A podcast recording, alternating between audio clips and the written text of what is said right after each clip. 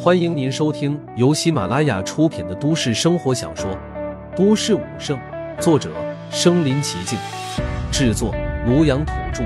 欢迎订阅分享。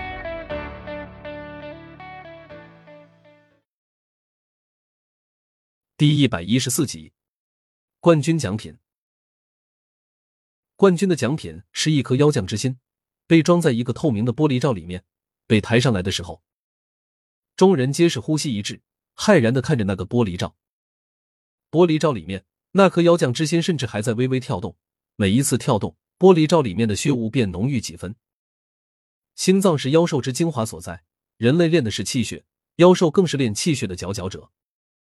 但此时，一尊和人类战将同等级别的妖将心脏竟然被装在一个罩子里面。战将在人族被称为人类脊梁。可想而知，妖将在妖族的地位是多么的尊崇。但现在，这么一尊强大的存在，心脏却成为了人族百校联赛冠军的奖品。这让所有人骇然的同时，也不由升起一种作为人族的浓浓自豪。妖将又如何？任你在妖族逞威，任你地位尊崇，还不是成为我人族冠军的资粮，供我人族享用？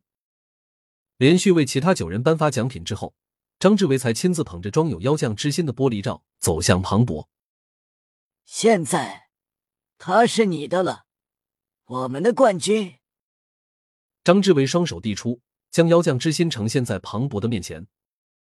看着近在咫尺的妖将之心，纵然心中早有预料，这一刻，庞博依然呼吸急促，双手局促的从张志伟手里接过玻璃罩，声音更是微微颤抖：“谢，谢谢老馆长。”就在这一刻，现场不知谁呐喊了一声“庞博”，旋即整个格斗场都响了起来。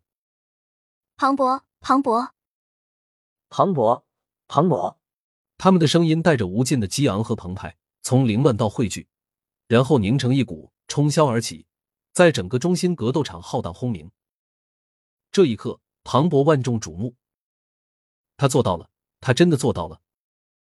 要是他心性坚定，这一刻也湿了眼眶。很好。一道声音突然从天空响彻，浩浩荡荡传遍四方。众人抬头，却是见到天空之中最为璀璨的那道金光里面，一道金色人影正看向庞博的所在。他目语金光，身材完美，他的浑身上下都是金色的，连头发也不例外。但众人依然可以看到他体表那一丝丝流转不停的七彩流光。他仿若一尊真正的天神，不似人间所在，站在那里。众人便能感受到他的尊贵和威严，不可亵渎，不敢冒犯。他没有过多言语，留下两个字之后，便化作一道金光，冲霄而起，消失在九天之上。五尊战将也冲着下方微微颔首，然后跟随着陆凡的脚步，化作一道道金光，消失在众人面前。随着颁奖仪式的完毕，百校联赛正式结束。现场的人们陆陆续续离场，但今日所见所闻所知。依然让他们意犹未尽，行走间不断攀谈和交流，偶尔间还传来他们面红耳赤的争辩声和英雄所知略同的哈哈大笑声。陆凡并没有真正的离开，而是站在格斗场的门口处，买了两瓶水，等待庞博和岳琳琳。像他这样的等在外面的人很多，有些是想进去又没有门票，只能在外面找找机会，看能不能偷溜进去的；有些是来接参赛或者观赛的家人的。陆凡站在那里，倒也不显得突兀。倒是一个中年大叔，兴冲冲的站在陆凡的面前，不断张头仰望，还不时转头和陆凡聊两句。小伙子，你也是来接人的吧？难道你家里人也有参赛的？是啊。陆凡笑着微微点头。真有参赛的？这下，这个大叔有些惊讶了。上上下下好好的打量了陆凡几眼。百校联赛虽然冠军最引人注目，但能参加百校联赛本来就是一种殊荣，哪怕没有获得好的名次，很多的家长都以此为荣。他看着陆凡站在外面，一点都不起眼，想不到家里人居然真有参赛的。小伙子，了不得啊！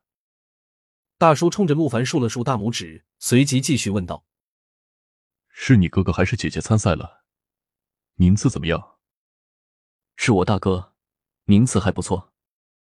陆凡也朝人群张望了几眼，没有看到庞博和岳琳琳，随口便是说道：“小伙子还挺谦虚，不瞒你说，我家那个丫头也参赛了，说不定还和你大哥交过手呢。”这位大叔哈哈一笑，颇有些自豪的说道，随即又有些遗憾的道：“只是我在外省出差，刚刚才赶回来，没有亲自看到他的比赛，也不知他会不会怪我这个爹爹。”大叔好福气。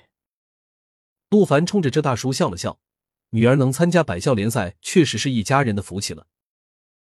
小伙子真会说话。大叔又是哈哈大笑，显得十分快慰。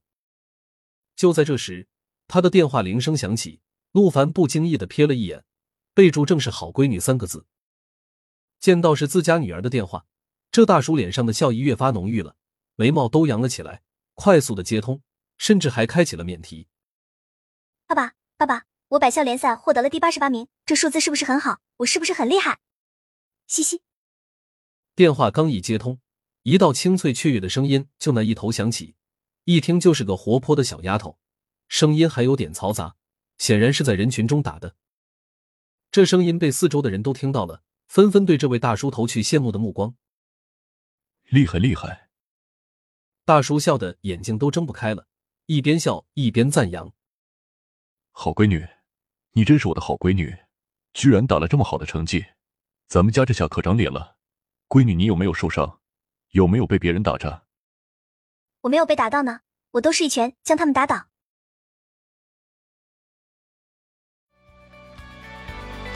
本集播放完了，点赞、评论、加订阅，继续收听下一集。